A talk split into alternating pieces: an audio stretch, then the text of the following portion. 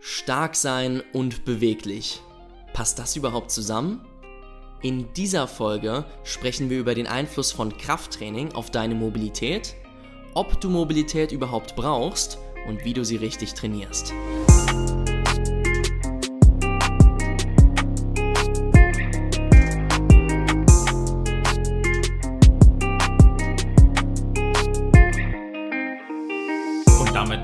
Herzlich willkommen zu einer neuen Folge von Training ohne Limit. Mein Name ist Silvan Schlegel und ich sitze zusammen mit dem wunderbaren Henrik Senf. Henrik, was war dein letztes Cheat Meal? Oh, überraschende Frage. Was war mein letztes Cheat Meal? Ähm oh, gestern Abend saßen wir zusammen und haben äh, eine Doku zusammen gesehen. Wir haben gestern die Schweinsteiger-Dokumentation gesehen. Übrigens Yes. mega coole Empfehlung. Wer ihn noch nicht gesehen hat, guckt's euch an. Ja, und ich hatte einen Kebab mitgebracht. Ich habe einen Dürüm-Döner gegessen gestern. War lecker? Er war saulecker. Ich habe bloß, ich muss ehrlich sagen, ich habe immer, wenn ich einen Döner esse, danach so ein bisschen Probleme mit dem Bauch. Jedes Mal. Ah, ja, okay. Und äh, zumindest bei dem äh, Döner. Aber ich esse den dann trotzdem mal ganz gerne, wenn ich weiß, es steht wirklich nichts an. Ich habe jetzt drei Tage so ein bisschen fast Trainingspause, nur so ganz ruhiges Training. Und dann habe ich gesagt, ja, okay, komm.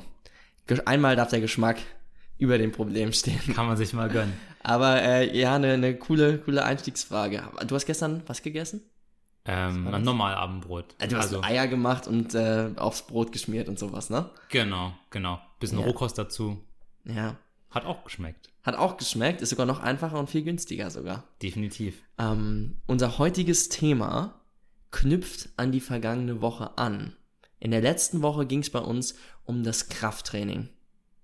Und in der heutigen Folge schauen wir, ob Krafttraining und Mobilität oder Beweglichkeit gut miteinander vereinbar sind und wie man Mobilitätstraining richtig durchführt. Ganz genau. Jetzt würde mich an der Stelle interessieren, ist für dich ein Bodybuilder mit richtig Muskelmasse und gleichzeitig viel Mobilität, ist das mit dir äh, im Kopf vereinbar? Auf jeden Fall. Also, wenn er entsprechend die Zielsetzung dahin bringt, flexibel zu sein, funktioniert das wunderbar. Der einzige oder die einzige Problematik dabei ist, dass natürlich hohe Muskelspannung, die ein Bodybuilder zwangsweise ja irgendwo hat, Mhm. ja, das Bewegungsausmaß limitiert. Ja, weil das ist nämlich nachher, was die Mobilität per Definition eigentlich beschreibt. Es ist die Bewegung unter muskulärer Spannung. Flexibilität wäre dann der, das Bewegungsausmaß ohne diese Spannung. Also wenn wir nur das Gelenk mit seinen Knochen, dem Knorpel und äh, den, den Bandstrukturen, die drumherum liegen, Mhm. nehmen würden, ja, und dich quasi unter Narkose packen würden und dann das Gelenk bewegen, hätten wir die Flexibilität, also wie viel lässt das Gelenk einfach zu, anatomisch. Und, und diese Flexibilität ist immer endgradig. Das heißt, wir sprechen Ja. jetzt wirklich von der, nicht von meinem jetzigen Ist-Zustand, ich kann so und so weit meine Beine auseinanderspreizen für den Spagat, sondern wenn du von Flexibilität, Flexibilität sprichst, sprichst du davon, wie beweglich wäre jemand unter narkotischem Zustand. Genau, Also das absolute Maximum, was das Gelenk zulässt. ganz genau. Was wir so gesehen im Alltag ja eigentlich wie gar nicht haben. Ja, weil wer bewegt sich unter Narkose? Keiner, weil dann bewegt man sich nämlich gar nicht mehr. Aber jedenfalls, nicht willentlich. ähm, für die Zuhörer, heißt unter Narkose bin ich immer endgradig beweglich. Ja. Jeder von uns. Jeder von uns kommt im Spagat, wenn er unter Narkose ist. 100 Prozent. Auch der Bodybuilder mit der wahnsinnigen Muskelspannung, die er im Normalzustand halt mit sich rumträgt. Genau. Wenn er vielleicht unter normalen Zuständen nicht in den Spagat kommt, kommt er das auf jeden Fall unter Narkose. Was ja auch eigentlich wahnsinnig ist als Vorstellung. Kann sich, glaube ich, keiner vorstellen, dass das wirklich funktioniert. Ja, exakt genau so ist es, weil die Mobilität von unserer muskulären Spannung abhängt. Also und vor allem von unserer Dehntoleranz. Darauf gehen wir nachher nochmal ein. Aber wie wir den Spannungszustand aufbringen, je nachdem, aus, auch nach dem Training, ähm, ist man vielleicht ein bisschen flexibler als vorher, weil wir die Bewegungskoordination geschult haben, die Nervensystemspannung anders ist, die muskuläre Anspannung sich verändert hat. Deswegen sind wir dann auch zum Beispiel in der Sauna flexibler als jetzt, ähm, wenn wir draußen im Winter kalt rumstehen. Weil wir entspannter sind? Mhm. Und so baut sich das Ganze dann nämlich da auf. Also ist die muskuläre Spannung, wie wir gerade schon gesagt haben, äh, sehr, sehr entscheidend für eure jeweilige Mobilität. Ähm, und jetzt die Frage, was ja ganz wichtig ist, was bringt uns eigentlich Stretching, was bringt uns Mobilität, äh, das Training dafür? Weil wir als grundsätzliche Fragestellung da auch immer haben oder als, als, äh, als Interventionsmöglichkeit dazu, dass wir das Stretching nutzen, um im Grunde unsere Strukturen zu verlängern. Das ist ja der Sinn und Zweck dahinter, um dann nachher ein größeres Bewegungsausmaß zu haben. Und die Frage ist, ob das überhaupt mhm. funktioniert. Die Frage ist, ob das kurzfristig oder langfristig funktioniert. Genau. Weil irgendwie fühle ich mich ja dann doch besser, wenn ich jetzt irgendwie zwei, drei Minuten in so einer Dehnposition war. Äh, ob es jetzt beim, weiß nicht, beim, beim Yoga-Training aktiv in diese Position reingearbeitet ist und ist mhm. länger haltend. Ja, isometrisches Krafttraining. Sehr, sehr gut vergleichbar oder ob ich mit einem Band in diese Position reinziehe oder von jeder, von einer Person, die das von außen quasi macht. Eigentlich ist ja für das Gewebe da kein Unterschied. Ja, ähm, sondern von außen kommt die Krafteinwirkung und bringt mich in diese Position rein. Mhm. Jetzt zu überlegen, brauche ich das eigentlich oder kann ich es vernachlässigen? Ähm, und da ist die Zielsetzung ganz wichtig, weil das auch sehr, sehr sportartenspezifisch ist. Für den Alltag brauche ich eigentlich keinen den. Und das kann sich jeder hinter die Ohren schreiben. Die alltäglichen Bewegungen, die wir machen, sei es jetzt äh, die Treppe rauf und runter rennen, äh, Müll rausbringen, mhm. was auch immer, das ist Mobilitätstraining genug für unseren Alltag.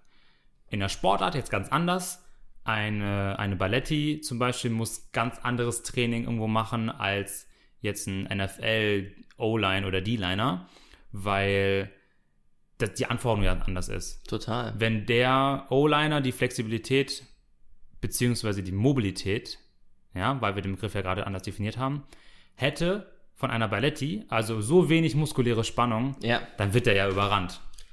Ja, absolut, absolut. Und das, das hängt aber auch wirklich nur mit der muskulären Spannung an der Stelle zusammen, dass ähm, die Balletti jetzt beweglicher ist, so gesehen, als der NFL-O-Liner. Davon und von der Dehntoleranz. Das ist ein, also ein sensorischer Effekt im Grunde, äh, wovon man aktuell ausgeht, dass das der Hauptfaktor für ein gewisses Bewegungsausmaß Ausmaß auch ist. Also wie sehr die Muskelspindeln und Golgi-Sehnapparate, also Rezeptoren bei uns, sowohl in der Muskulatur als auch in den Sehnen, die den Spannungszustand wahrnehmen können, wie sehr die Informationen nach oben ins Gehirn weiterleiten, weil nichts anderes passiert. Es ist immer ein Abgleich vom Gehirn, wie viel Spannung habe ich, wie viel wird wahrgenommen, wie viel ähm, Spannung gebe ich in die Muskulatur. Das wird immer live abgeglichen und interpretiert. Und wenn ein Dehnungszustand kommt, den das Gehirn nicht kennt, dann wird ein Schmerzreiz ausgelöst beziehungsweise einen Gefahrenreiz. Hm, besser bis hierhin und nicht weiter. Bis hierhin und nicht weiter, bevor ich auseinanderreize. Das kennt jeder. Man kommt irgendwann an so eine, an so eine Grenze, wo dieser Dehnreiz sehr, sehr, sehr unangenehm wird. Ja, und das ist im Grunde die aktuelle Dehntoleranz. Wenn ich jetzt in dieser Position bleibe, ja, dann wird dieser Reiz nach und nach weniger, weil das Gehirn merkt, okay, es reißt hier wirklich nichts und akzeptiert im Grunde ein bisschen mehr Range of Motion. Wird diese Range of Motion, die akzeptiert wird, dann darüber gesteuert, dass weniger Spannung auf die Muskulatur gepresst wird, so gesehen? Oder womit hängt das zusammen, dass, also klar, vom Reiz her ist es dann geringer. Der jetzt äh, äh unsere ähm, Sensoren realisieren, ähm, wir können mehr Spannung zulassen. Mhm. Welcher Mechanismus sorgt dafür, dass letztendlich auch mehr mich, äh, mehr Länge zugelassen wird? Also pass auf, äh, schwierige Frage, weil unser Nervensystem steuert ja die muskuläre Spannung. Genau. Und wenn jetzt eben diese Dehnschwelle erreicht wurde, ja, gleicht das Gehirn dann ab, okay, ähm, den und den Reizzustand habe ich und die muskuläre Spannung gebe ich ins System rein. Ja? Weil der Muskel von selber kann ja nicht ansteuern. Er wird immer Der nur der von. Tote Punkt im Grunde genommen in dem ganzen Genau, Konstrukt. genau, der, der dümmste von allen, weil er Ja. nur den Befehl empfängt und ihn ausführt. Genau. Also entsprechend ist es ja also schwierig zu beantworten, weil es irgendwo das, das gleiche ja ist. Also ähm, dadurch, dass die, die äh, Toleranz dann mehr akzeptiert wird, gibt das Gehirn weniger Spannung und dadurch wird mehr Bewegungsausmaß erreicht. Okay, und es fühlt sich auch weniger schmerzhaft an, einfach weil die Sensoren weniger Reize setzen ans Gehirn. Exakt, ich habe dann weniger Notziehreize, also Gefahrenreize und dadurch eine erhöhte Beweglichkeit. Alles klar, und im gleichen Atemzug könnte man wahrscheinlich dann behaupten, man kann sich auch mental mehr in die Bewegung hinein entspannen, Ja. weil ja weniger Notziehreize da sind. Genau. Okay, verstehe.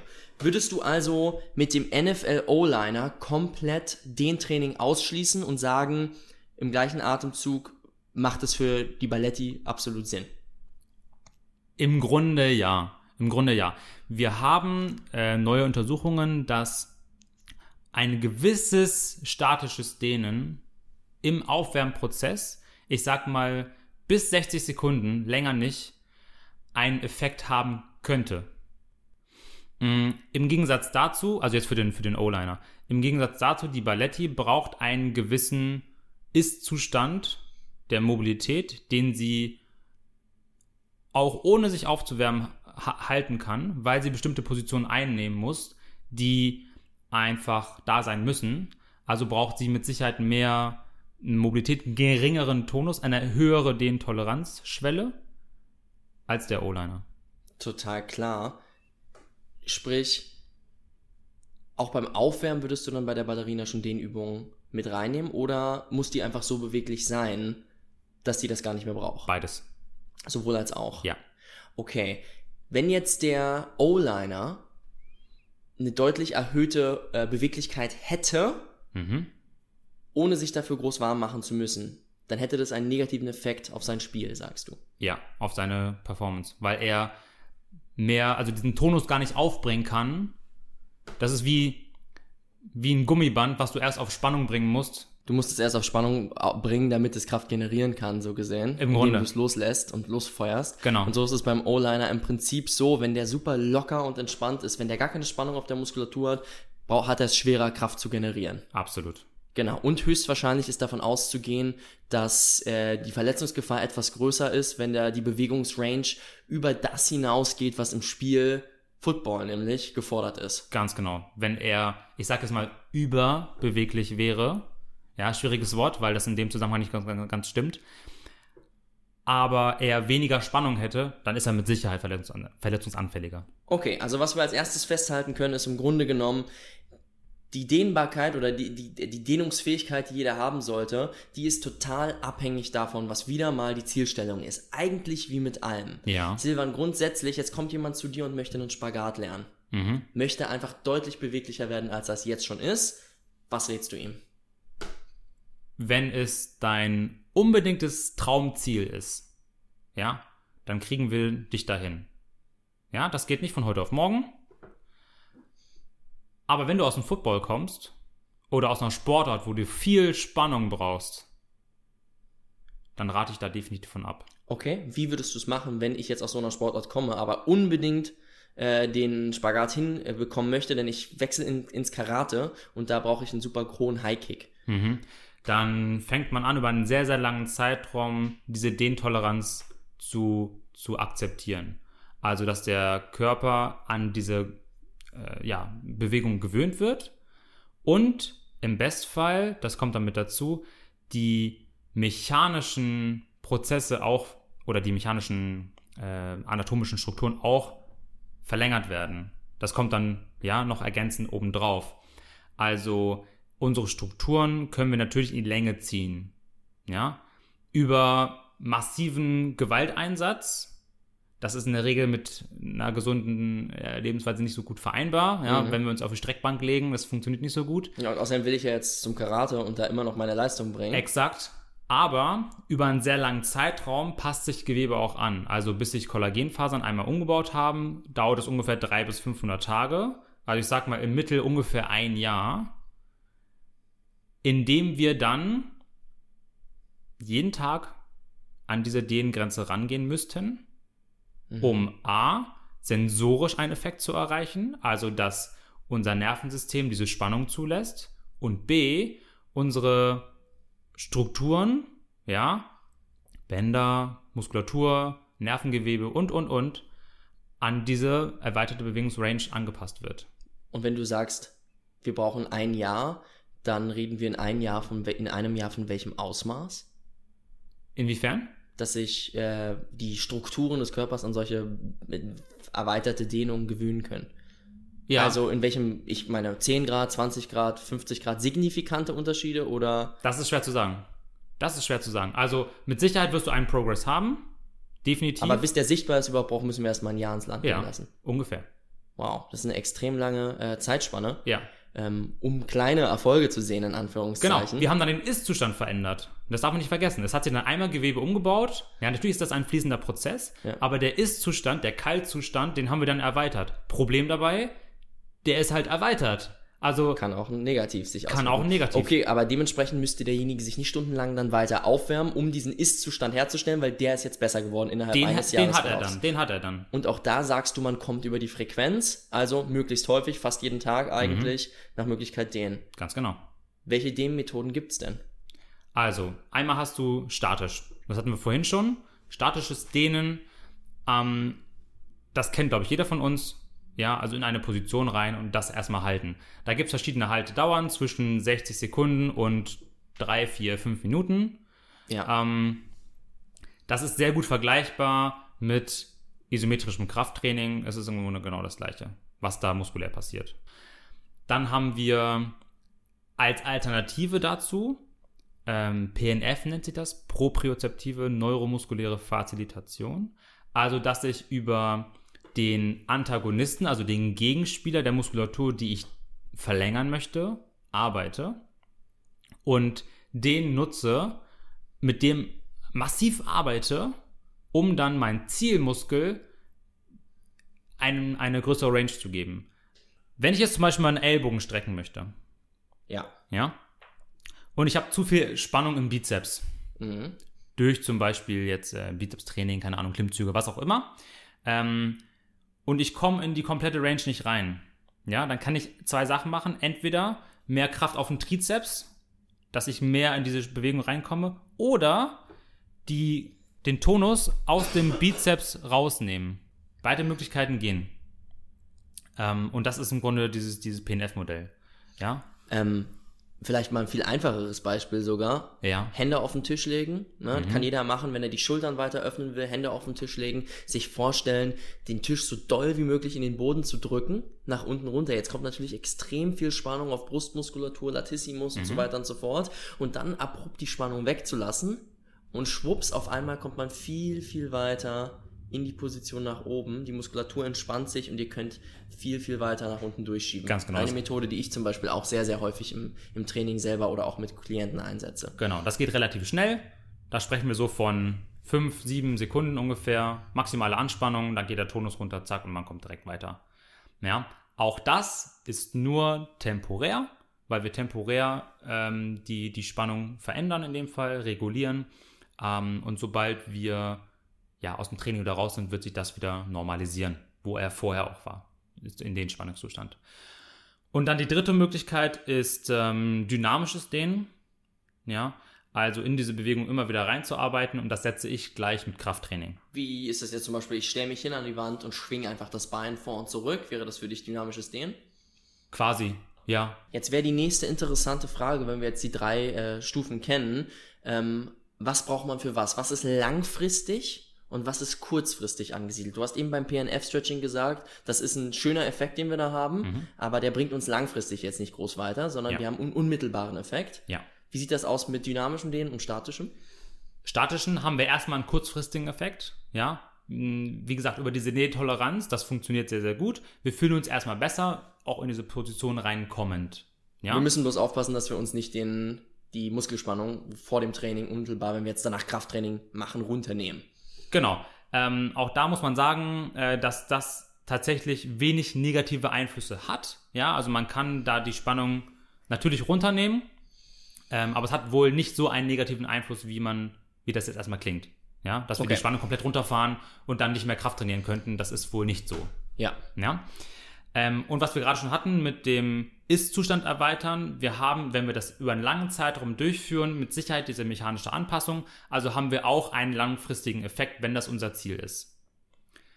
Das Tolle bei dynamischen Dehnen oder Krafttraining, ja, wenn wir es jetzt so, so nennen, ist, dass das Nervensystem, unser Gehirn, nämlich genau diesen Spannungszustand kennenlernt. Also wir aktiv in eine Bewegung reinarbeiten und unser, unser System merkt, okay, der will da unbedingt rein, da muss ich alle Strukturen entsprechend anpassen, die muskuläre Spannung so regulieren, dass der, der, der Bewegungs, die, die Bewegungsausführung auch so zugelassen werden kann. Also Kraft generierend in diese Position zu kommen. Wir wenden Kraft an, selber aktiv, um uns in eine bestimmte Position zu bewegen. Absolut, absolut. Und das ist ein sehr, sehr langanhaltender, langfristig denkender Prozess, den wir dann damit uns erarbeiten. Und das Tolle ist, dass das auch in kleineren Bewegungsausmaßen funktioniert. Also wenn wir jetzt nur in, also zum Beispiel für die, für die Hamstrings, ja, es gibt dann so diese, diese, diese Hamstring-Curl-Maschine, Beinrückseite. Genau. Wenn wir da in einem, äh, in einem geringeren Bewegungsausmaß trainieren, ja, und die Kraft erhöhen, haben wir trotzdem einen Einfluss auf die insgesamte Range of Motion. Das heißt, man braucht so gesehen keine Angst davor haben, wenn man die Range of Motion in der Ausführung kürzer macht Ja, und man dieses gängige äh, Statement, wenn du nicht durch den vollen Bewegungsradius trainierst, kriegst du verkürzte Muskulatur, kann man im Grunde genommen direkt aus dem genau. Fenster schmeißen. Das kannst du direkt in die Tonne werfen. Okay, wenn wir das also in die Tonne drücken können, dass das grundsätzlich ein Problem ist, dann ist in dem Atemzug ja eigentlich nur noch anzunehmen, dass der Bodybuilder, wenn er überwiegend endgradig trainieren würde und hin und wieder ähm, ein geringes Bewegungsausmaß bei seinen Bewegungen hat, ähm, das tendenziell kein Problem wäre. Das heißt, Ja. dann wäre er vollends trotzdem beweglich, weil Ja. er überwiegend durch die komplette Bewegungsrange trainiert. Es wird aber dann zum Problem, wenn er das eben nicht macht, sondern immer nur über die Hälfte des Bewegungsausmaßes trainiert. Denn wir haben es vorhin eigentlich schon besprochen. Äh, dann gewöhnt er seinen Körper gar nicht an die, an die äh, Range. Ganz genau. Und dementsprechend, immer wenn er dann seinen Arm zu weit nach oben bewegt oder seine zu, Beine zu weit auseinander bewegt, daran aber nicht gewöhnt ist, setzt der Körper Notzi-Reize frei und schränkt somit seine Beweglichkeit ein. Ganz genau. Der Körper passt sich an das an, was wir wiederholt durchführen. Genauso ist es mit, mit Mobilität auch. Was nicht heißt, dass der Bodybuilder verkürzt. Ja, weil ein Muskel verkürzt nicht, kann er physiologisch nicht. Er hat eine bestimmte Länge und die kann nicht kleiner werden. Ja. Ähm, Nur während der Kontraktion, während er sich zusammenzieht. Exakt. Aber nicht dauerhaft und permanent. exakt. Er kann nur zu viel Spannung haben und damit die Range of Motion nicht freigeben. Als ob er permanent in einer leichten Kontraktion wäre, so gesehen. Exakt. Und somit muss man, wenn man ein Mobilitätsdefizit hat, immer an die Endgradigkeit ran, um das Nervensystem und also das, das komplette System mit Muskulatur an diesen Spannungszustand zu gewöhnen und entsprechend der Körper passt sich an die Bewegungen an, dann zu trainieren.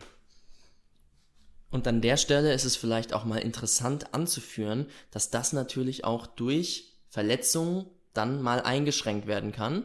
Wenn jemand wie ich zum Beispiel an der Schulter sich irgendeine Verletzung beim Training zuzieht und auf einmal in Positionen, die früher kein Problem waren, auf einmal nicht mehr reinkommt. Ja. Viele haben das auch am Handgelenk und bei mir war es ja zum Beispiel so, ich hatte eine leichte Verletzung mir mal beim Turnen zugezogen ähm, und anschließend konnte ich meine Schulter, meine, meine, war das Ausmaß meiner Schulter nicht mehr ganz so groß und ich konnte meinen Arm nicht mehr so weit hinter den Kopf bewegen. Wie sind wir da vorgegangen, um das zu beheben? Und was ist vielleicht erstmal die Problematik gewesen? Ja. Ähm, die Problematik war zu wenig Kraft im Schultergürtelbereich, vor allem im, äh, im Schulterblatt. Und da muss man sich mal ganz kurz vorstellen, dass wenn ich jetzt zum Physiotherapeuten gehe und mir jemand die Diagnose gibt, zu wenig Kraft im Schulterblatt, denke ich mir auch natürlich, pah, was soll denn das jetzt heißen? Ja, was labert der hier? Was erzählt er mir da? Aber ja, so also, ist es. pass auf. Eine zu geringe Beweglichkeit beziehungsweise Probleme der Mobilität sind sehr eng verknüpft mit zu schwacher Muskulatur. Ja, das mal einmal aufschreiben. Wichtiger Satz.